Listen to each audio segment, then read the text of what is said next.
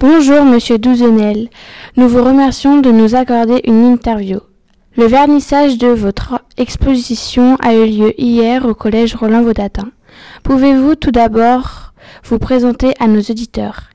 Bonjour, euh, donc Mathieu Douzenel, je suis photographe. Je, je, j'ai eu comme formation, en fait, j'ai fait une école de photographie euh, à Paris, et puis ensuite j'ai surtout, voilà, j'ai juste fait des photos.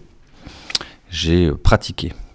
Pourquoi avoir choisi le thème Pas de pays sans paysans Alors pourquoi ce thème? Euh, Alors déjà, j'ai pas choisi le titre. Pas de pays sans paysans. C'était un slogan sur une sur une, une banderole d'un syndicat agricole. Euh, mais c'est la seule phrase que j'ai vue pendant que je faisais ce sujet-là, et je trouvais que ça sonnait très très très bien. Vos photos montrent une certaine forme de dégradation de la nature. Établissez-vous un lien entre cette dégradation et les paysans Alors pas forcément. Euh, j'établis un lien. Moi, je vois que le le paysage en général est quand même construit par l'agriculture. Et euh, bah moi, des fois, je suis pas très très euh, heureux de ce que je vois du de la manière dont l'agriculture transforme un peu le paysage et s'accapare le paysage et se voilà prend possession du paysage. Euh, parce que le paysage est, le terrain euh, le terrain fertile pour une agriculture, mais euh, il faut quand même faire un petit peu attention parce que c'est pas euh, c'est fragile, c'est un espace fragile et euh, et voilà et qui est là depuis euh, quand même euh, quelques centaines, quelques milliers d'années et que je trouve que depuis euh, les années euh, 50, 60 euh, l'agriculture a pris une forme, euh, euh, une forme énorme, une, une, une puissance et est monté vraiment en puissance. Parce qu'à l'époque, euh, parce qu'à après la guerre, il fallait nourrir la population, etc. Donc il y a eu des décisions de, de nourrir toute la population et très correctement.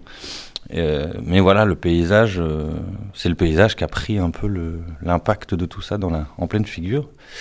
Et euh, voilà. Après, dans votre question, je voyais, vous, me demandiez si j'établissais des liens entre cette dégradation et les paysans. Non, je vois pas de lien entre la dégradation et les paysans. Je vois de la dégradation entre je vois une dégradation entre euh, entre le paysage et les, et les, agriculteurs, mais pas les paysans. Euh, je fais vraiment une différence entre paysans et agriculteurs. C'est-à-dire que le, le paysan, c'est c'est quelqu'un qui travaille sa terre et qui, et qui pense à. et qui, et qui, et qui fait attention. Alors que je trouve que l'agriculture fait pas beaucoup attention à son, à son sol. Voilà. Comment choisissez-vous les paysages photographiés? Alors complètement au pif. Non, je rigole. Je, bah, en, me baladant, c'est que moi j'aime bien me promener et euh, bah, je me balade, je suis curieux. Euh, je vais fouiller, je pousse des portes, je regarde à droite, je regarde à gauche, je me penche, euh, je soulève des trucs et puis bah, je, je, je le fais. J'ai pas peur de, j'ai pas peur de me poser à un endroit et de faire euh, un truc que je vois, même s'il faut que je monte sur ma voiture et que les gens vont pas bien comprendre pourquoi il y a un mec euh, debout sur son véhicule qui fait des photos. Voilà, je me, je, je, je le fais pas pour les autres, je le fais juste pour moi, donc j'ai peur de rien et puis je le fais, c'est tout. Après, comment je l'ai choisi? Bah Parce que il me. Si moi il me pose question, bah, j'ai envie de photographier ce qui me pose moi question en fait. Si j'ai envie de le faire, je le fais, puis voilà. Des fois, il y a des choses qui sont évidentes dans le paysage. On se dit, il faudrait vraiment l'avoir. Et puis, quand on arrive devant, et ben finalement, des fois, ça marche pas, ou on le sent pas, ou on n'y arrive pas aussi. Des fois, on n'y arrive pas. Donc, on les. Des fois, il y a des photos qu'on devrait avoir qu'on n'a pas.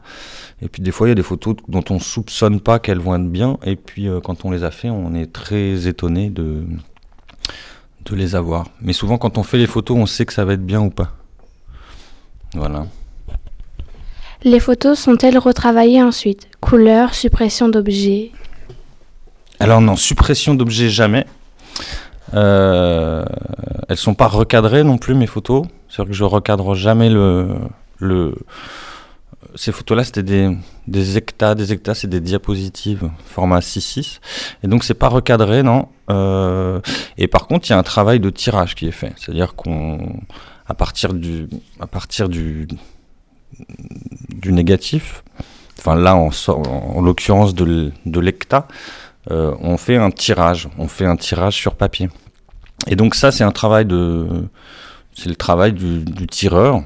Alors moi, c'est moi qui le fais. Mais euh, voilà, c'est un travail de tirage où on,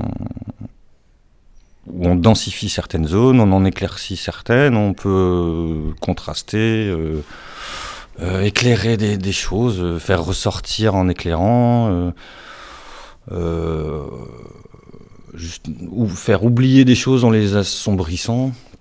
Enfin, ça, c'est le travail du tirage, ouais. Donc, il y a un, oui, il y a un gros travail après au niveau du tirage pour obtenir, euh, pour obtenir le tirage. Vous avez réalisé d'autres travaux sur ces relations entre l'homme et la nature, l'environnement? Alors, euh, j'ai travaillé euh, sur euh, entre l'homme et l'environnement. Oui, sur j'ai travaillé sur la sur la manière dont l'homme a aménagé son le littoral.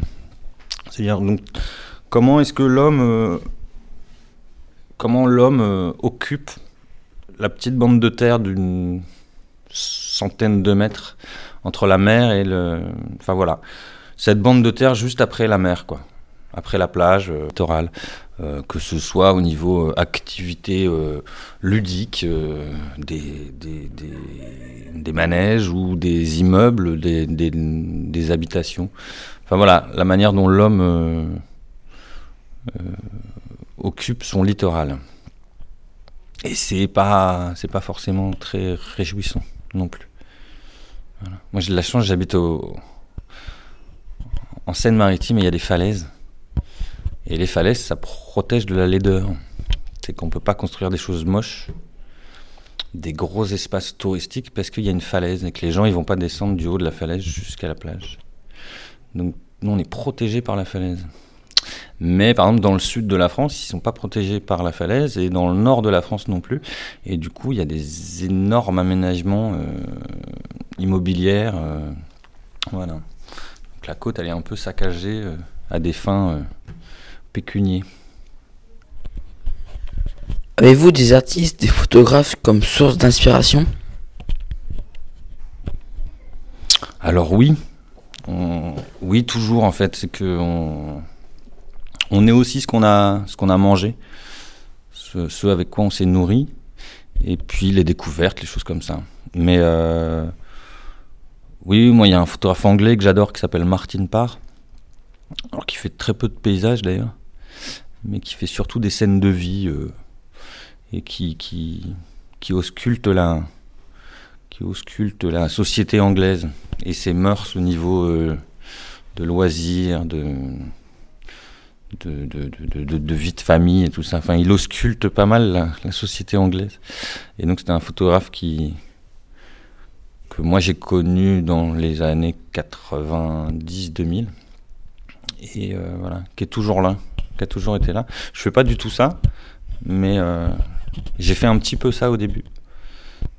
J'y reviendrai sûrement, mais c'est une espèce de photo euh, très acide et au flash et très très acide, très euh, couleur euh, criarde et flash. C'est une photo qui est pareil, qui est pas très belle de base. non, pas belle, mais euh, si c'est beau. Enfin, moi je trouve ça beau, mais une photo que tout le monde peut faire en fait. C'est vraiment les photos qu'on qu a tous fait en famille avec les petits appareils et le flash en fait. C'est une photo qui pourrait être ratée presque. C'est presque des photos ratées en fait, mais elles sont elles sont pas ratées et elles sont très belles. Enfin voilà, je suis pas très clair, mais euh, mais euh, voilà, Martine Parr, ouais. Et puis en paysage, il y a quand même les époux euh, Bernd Teila Becher, qui sont encore un peu plus anciens, mais et qui ont cartographié l'industrie allemande. Ils ont photographié toutes les usines, les bâtiments, les choses. Vous avez un travail en cours, une idée pour de futures réalisations? Alors oui, je suis en train de travailler sur un sujet pas très rigolo, euh, mais qui me touche moi personnellement et euh, qui va être très très compliqué et un peu lourd. Mais je, fais un sujet sur le mur de l'Atlantique euh, en France. Donc le mur de l'Atlantique, c'est les constructions euh, allemandes pendant la Seconde Guerre mondiale pour protéger, euh, pour protéger euh, les forces allemandes d'une invasion par la mer des, de l'armée anglaise et, et, américaine, pour protéger d'un débarquement en fait. Et donc voilà, c'est une construction, donc c'est tous ces blocos qui, qui sont disséminés sur les côtes françaises. Euh, voilà, de Dunkerque à Hendaye. Et donc ça fait quand même euh, à peu près 4000 km de, de côte à parcourir pour photographier ces, ces blocos. Alors je les sélectionne et tout ça, mais malgré tout, il, euh, voilà. Donc je suis en train de faire ça. J'ai hâte que ce soit fini. Puis me permettre, après vous répondez ou pas. Euh, vous nous avez dit que ça vous touche justement le mur de l'Atlantique euh, personnellement. Pourquoi ça vous touche per personnellement? C'est votre histoire familiale, votre histoire personnelle euh... Alors ouais, mon histoire familiale, euh, sûrement. Euh, alors ça me touche parce que parce que quand j'étais enfant, donc moi je suis né en 77, quand j'étais euh, mais jeune, hein, quand j'avais 5-6 ans, j'entendais les, gens de mon village qui parlaient des Boches, des Schleux, des, des Allemands, mais d'une manière, alors que alors qu'on était en train de vivre Mitterrand, Helmut Kohl, qui justement, qui voilà, qui essayait de faire les choses, mais dans les mœurs, c'est très compliqué quoi. Être allemand, c'est euh, c'est un vice quoi. C'est être allemand, c'était euh, alors que moi je faisais de l'allemand, je faisais allemand première langue, j'avais des correspondants allemands. Bah, même mes correspondants allemands quand j'étais au collège, quand ils venaient dans le village, c'était euh, ah les boches et tout. Enfin, c'était vraiment très bizarre. Donc moi ça m'a toujours choqué ça. Et euh, donc voilà, moi j'avais toujours un truc comme ça par rapport aux Allemands qui était un peu dur parce que on va pas refaire, euh, on va pas réexpliquer l'histoire, mais euh, oui, il a été élu euh, quasi. Enfin, il y a eu des élections en Allemagne. Il, a, il est pas arrivé comme ça, Hitler, mais c'est des, des, périodes bizarres, quoi. Et puis c'est des périodes très particulières et où, où, on joue avec la trouille des gens et tout ça. Donc la peur, on, on, connaît bien la peur, nous, en ce moment. Enfin, il y a des gens qui ont. La peur, c'est assez effrayant. Et ça peut amener à des choses très bizarres.